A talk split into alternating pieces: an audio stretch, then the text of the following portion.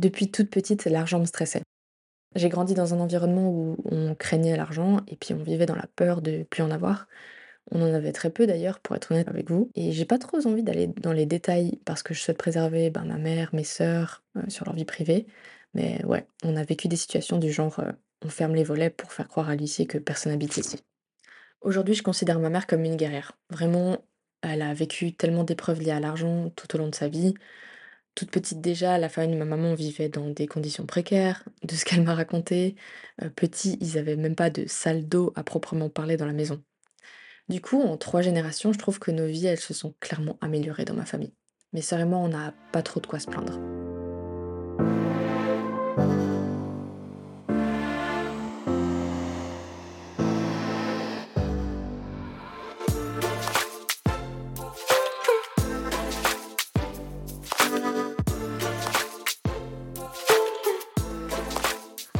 Bienvenue sur Coach ton budget, le podcast dédié à la finance personnelle en Suisse particulièrement. Je suis Janice et je suis ravie de vous retrouver dans un nouvel épisode où on va parler thunes, fric, argent, cash, moula, de manière décomplexée afin de s'instruire sur la gestion de nos billes et comment réaliser nos projets de vie avec. J'ai souhaité démarrer cet épisode un peu différemment, dans le vif du sujet, avec euh, un sujet qui me tient à cœur. C'est euh, la psychologie de l'argent. Alors, je pense que je vais faire plusieurs épisodes sur la psychologie de l'argent. Je voulais parler de trois émotions qui affectent vraiment notre manière de voir et de gérer l'argent. Si tu aimes cet épisode, ou même si tu aimes mon podcast en général, parce que tu me retrouves régulièrement, je te demanderai de me mettre une note sur la plateforme de ton choix, sur la plateforme sur laquelle tu m'écoutes, parce que ça m'aide énormément à le faire connaître. J'ai de plus en plus de personnes qui m'écoutent, je le sais, et je suis très contente. J'espère que ma voix vous conseille, ma voix vous porte dans, euh, dans ce chemin vers la liberté financière ou tout simplement vos projets de vie. Et vous pouvez me suivre sur euh, Instagram coach ton B, pas l'autre, pas coach ton budget parce que c'est mon ancien compte, ou alors sur TikTok coach budget. On pourra euh, converser, on pourrait suivre un petit peu l'avancée de, tout ce que c'est coach ton budget. Mon conseil ultime c'est de vous abonner à ma newsletter. Vous avez le lien dans la description de l'épisode parce que vous recevez chaque semaine des conseils finance ou en tout cas des petits tips que je donne par rapport à mon avancée vers l'argent.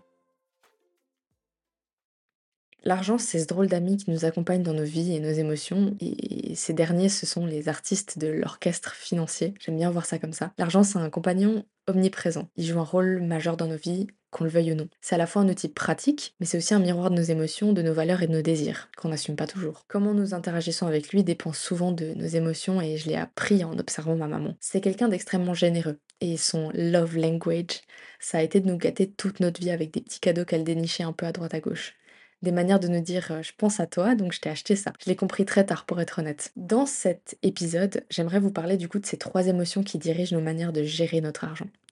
Nos émotions, elles sont, nos émotions, ce sont comme des musiciens dans un orchestre. Ils jouent une symphonie dans notre esprit à chaque décision financière. Et euh, ces, ces émotions, elles influencent nos choix de manière parfois subtile, parfois évidente. Et du coup, comprendre comment elles interviennent dans nos décisions financières, c'est essentiel pour prendre le contrôle de notre argent. Je parle pas assez souvent de ça sur Coach ton budget, parce que bien sûr l'intitulé de la masterclass c'est Coach ton budget. On a l'impression qu'on va juste apprendre à faire un budget, mais c'est pas vrai. On apprend beaucoup plus sur Coach ton budget, on apprend aussi à gérer nos émotions justement, et à voir qu'est-ce qu'on fait qui fait pécloter le tout en fait. Nos émotions qui foutent le dawa en fait dans nos, dans nos finances. C'est vachement important en fait si on veut avancer. La première émotion, c'est la peur. La peur, c'est un peu le maestro dans, l'orchestre. Selon moi, c'est une des émotions les plus puissantes en matière d'argent parce qu'elle nous pousse à éviter des risques à tout prix, parfois au détriment de possibles opportunités d'investissement ou de croissance financière. Hein. Typiquement, euh, ça vous concerne certainement. Hein. Vous avez peur d'investir en bourse, vous avez peur de, faire tel et tel achat, mais alors qu'il y a réellement un intérêt derrière, mais vous avez peur donc vous le faites pas. Moi, quand j'ai peur de manquer d'argent, je me mets à plus rien dépenser. Vraiment, je, je reste chez moi, je fais plus rien. Je constate aussi une espèce d'anxiété constante à penser à est-ce que dans trois mois ça va le faire? Est-ce que j'arriverai à payer à temps? Est-ce qu'il va pas falloir que je fasse un échelonnement de paiement? Et là, vous pensez «Euh, non, mais t'es Janice de coach ton budget, comment ça peut t'arriver? Bah, Je vais vous dire. Mes traumas de l'enfance, ils restent, et comme vous probablement, et ça m'arrive encore d'avoir des moments où mes émotions prennent le contrôle en fait je dépense un peu trop, je suis trop généreuse, euh, j'ai un peu fait la folle avec mes thunes, et j'ai beau avoir 100% de contrôle sur mes dépenses au mois, grâce à mon budget, parfois ça saute. Et avec tout ce que j'ai vécu cet été, croyez-moi, il y a eu pas mal de bêtises. Parce que si vous me suivez un petit peu sur TikTok ou sur Insta, vous savez qu'il y a eu un gros chamboulement dans ma vie au début de l'été et que voilà, j'ai passé un été à faire un peu euh, tout ce que je voulais, à, à not give a fuck, comme on dit en anglais. Mais bon, je regrette rien, si vous voulez savoir. je dois quand même vous dire que j'en suis pas peu fière. S'il y a une chose que j'ai réussi à maintenir tout du long, ce sont mes investissements réguliers ainsi que mon troisième pilier, que j'ai réussi à remplir entièrement, mon 3A du coup. Mais c'est aussi ce dans quoi je ne peux absolument pas repiocher en cas de coup dur. Ça, vous savez si vous avez suivi mon cours. Du coup, c'est dans l'épargne de précaution que je tape parfois. Ce que je trouve fou, c'est qu'il fut un temps où j'avais rien. J'avais pas d'argent. Franchement, j'avais peut-être 1000 francs, 1500 francs sur mon compte. Et imaginez une grosse facture, ce qui peut arriver, hein. rien que l'assurance maladie, si vous allez à l'hôpital, vous avez une franchise à 2500 francs, rien que ça, ça peut tout foutre en l'air. On n'est pas capable de payer. Alors ça va, ça reste 2000 francs, on ne parle pas d'une somme astronomique à, à 5 chiffres, mais quand même. Aujourd'hui, j'ai 2 à 3 mois de salaire de côté, mais j'ai toujours autant peur d'arriver à un moment ultime où je ne serai pas en mesure de payer mes factures. Ouais. Donc voilà, c'était pour rajouter un petit commenté humain à qui je suis. Et c'est pas parce qu'on est Janice de coach ton budget qu'on n'a pas peur, même si ça va de mieux en mieux. La deuxième émotion, c'est l'avidité. Et ça, c'est un peu comme la, la chanteuse d'opéra dans les, dans les orchestres ou dans les opéras. Voilà, y a, on est passé sur la partie opéra maintenant. J'ai peu expérimenté l'avidité dans mon parcours parce que c'est pas quelque chose qui faisait partie de mon enfance et qui est présent dans ma famille. Cela dit, l'avidité, ça peut nous aveugler en nous incitant à rechercher des gains rapides sans tenir compte des risques associés et je le vois plutôt sur les réseaux sociaux. D'ailleurs, ça me rend un peu dingue parce que ça fait quelques semaines que quelqu'un se fait passer pour moi sur TikTok et essaye d'arnaquer des gens avec euh, des offres sur de la crypto. Sachez que si cette personne vous contacte, c'est coach ton budget avec un petit 1 à la fin. Je ne fais pas du tout de crypto en fait. Je crois que j'ai un compte sur Binance, mais je ne fais pas du tout de crypto. Donc jamais, jamais, je ne vous proposerai des formations sur les cryptos. En tout cas, c'est pas prévu. Donc voilà, si cette personne vous suit ou vous contacte, s'il vous plaît, signalez-la parce que c'est malveillant. Les gains rapides ou comment gagner plus d'argent, le dropshipping, les sujets liés à la crypto, ben ça me fatigue vraiment, je vous assure. Parce qu'il y a trop de gens qui abusent des messages de vente de gains rapides pour vous faire convertir là-dedans. Et je, je peux pas en fait, ça m'agace. Je suis convaincue qu'il n'y a pas d'argent facile. Il faut maîtriser quelque chose pour y arriver. Et si c'était facile, c'est probablement un côté chance qui était présent ou alors des astres alignés ou alors quelqu'un de très très très très bon.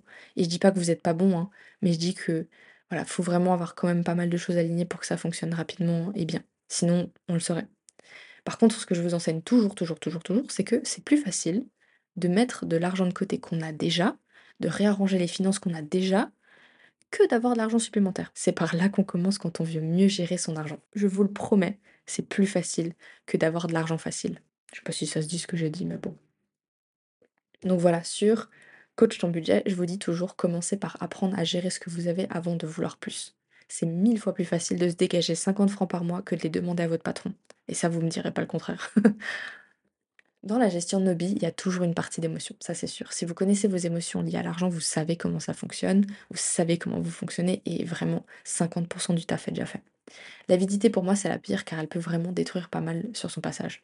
Déjà dans nos relations, peut-être que vous avez déjà une histoire liée à quelqu'un qui vous a arnaqué, euh, quelqu'un qui vous a promis de l'argent face à un service qui n'a pas rendu. Vous avez peut-être des histoires comme ça. D'ailleurs, n'hésitez pas à me les envoyer sur Insta. On peut peut-être parler de ces histoires de manière anonyme. Hein. J'ai pas besoin de, de mentionner votre nom si jamais. Mais on peut peut-être parler de ces histoires si vous en avez liées à l'argent et comment est-ce que quelqu'un vous a arnaqué ou comment vous vous êtes fait avoir en fait par un de vos proches. L'avidité du coup aussi, au contraire de la peur qui vous bloquerait pour des opportunités d'investissement, l'avidité peut vous conduire aussi à des investissements risqués ou des décisions impulsives. Typiquement, vous faire avoir par quelqu'un qui vous dit Ah mais venez euh, cliquer sur le lien là parce que vous pouvez gagner 300 francs tous les jours facilement depuis chez vous. Ouais, bah non, ça n'existe pas, je suis désolée. D'ailleurs, la dernière arnaque en date sur WhatsApp, c'est des gens qui arnaquent avec des... pareil, ils vous disent, ah, on embauche, si vous, il vous suffit de noter des applications, vous recevrez un certain montant, mais pour recevoir le montant, il faut d'abord créditer le compte.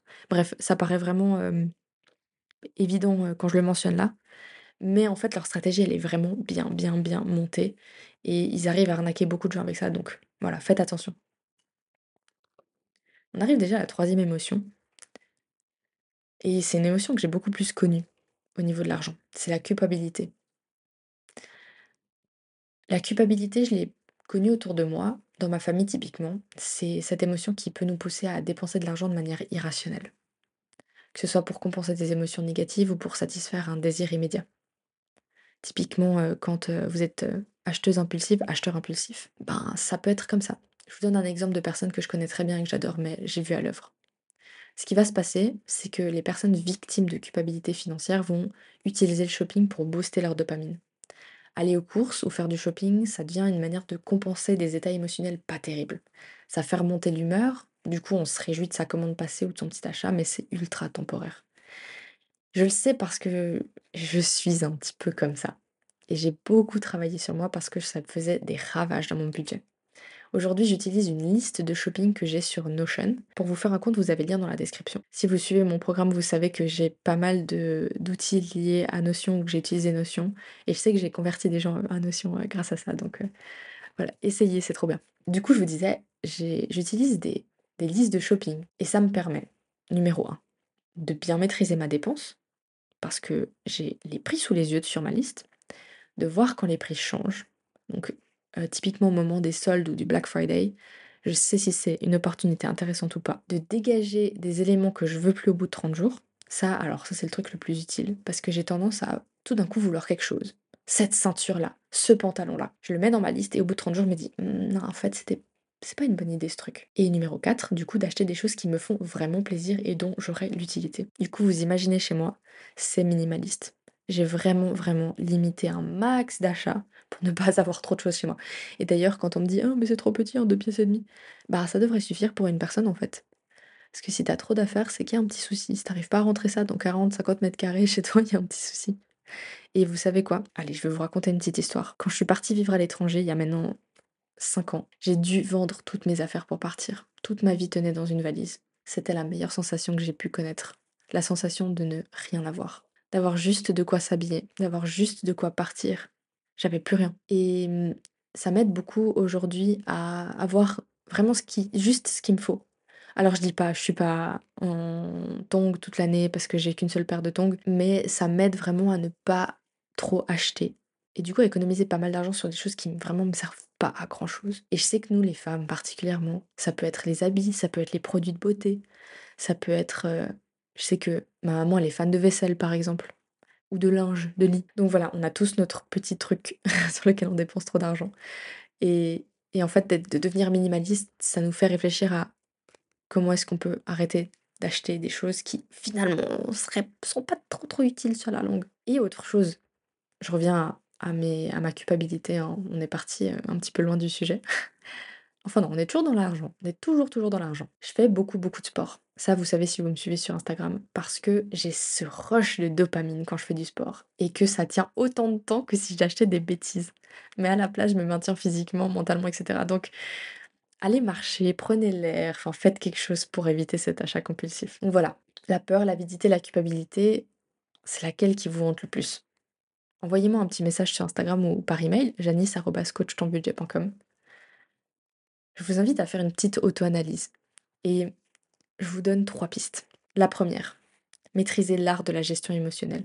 Il s'agit de reconnaître vos émotions, de les comprendre, de les gérer de manière à prendre des décisions rationnelles et alignées avec vos objectifs financiers à long terme. Les objectifs financiers à long terme, ça j'en parle aussi dans la formation si jamais. La quête du trésor intérieur. Prendre des décisions financières éclairées, c'est important de se connaître soi-même. Ça signifie qu'il faut explorer vos croyances, vos valeurs, vos objectifs, vos émotions liées à l'argent. Comprendre qui on est, c'est vraiment important pour nous.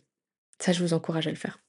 D'ailleurs, vous le faites déjà en écoutant cet épisode, hein, je vous dis. Et voilà, pour moi, le voyage avec l'enrichissement, l'argent, c'est un voyage émotionnel en, en quête d'équilibre. Vous allez culpabiliser de cette dépense. Vous allez avoir peur de la faire, cette dépense. Vous allez vouloir de l'argent facile. Depuis que j'ai commencé Coach ton budget, j'ai énormément découvert à mon sujet. Je vous le répète, mais l'argent, c'est tellement important dans nos vies, d'une manière ou d'une autre, et ça intervient dans nos pensées chaque jour. Les courses, les vacances, les enfants, les factures, les projets. On peut pas se mentir. Mais c'est pas l'argent, l'argent. C'est ce que vous pouvez faire avec. C'est ça le truc. Et rappelez-vous d'un truc, c'est pas d'en avoir le plus possible, c'est ce qui va vous permettre de faire avec. Donc c'est pas la quête à avoir le plus de billes collectées sur Candy Crush, c'est d'augmenter dans les niveaux. C'est beau ça, non? Voilà, en équilibrant mes émotions et mes objectifs financiers, je peux prendre des décisions qui m'aident à construire un avenir financier solide et satisfaisant. Ça, depuis que j'ai commencé, c'est unanime. Explorer les méandres de mes émotions pour mieux comprendre comment elles influencent mes choix financiers et finalement trouver un équilibre entre le pragmatisme et quand même un petit peu d'émotion dans notre relation avec l'argent. J'espère que cet épisode il vous a plu et vous me direz si vous aimez avoir directement ma voix plutôt que l'introduction euh, au début du podcast. N'oubliez pas de me mettre une note, s'il vous plaît, c'est tellement important pour moi, pour le podcast. N'oubliez pas de me mettre une note et euh, de me suivre sur les réseaux sociaux ou à ma newsletter. Et je me réjouis de vous retrouver la semaine prochaine dans un nouvel épisode. À tout bientôt.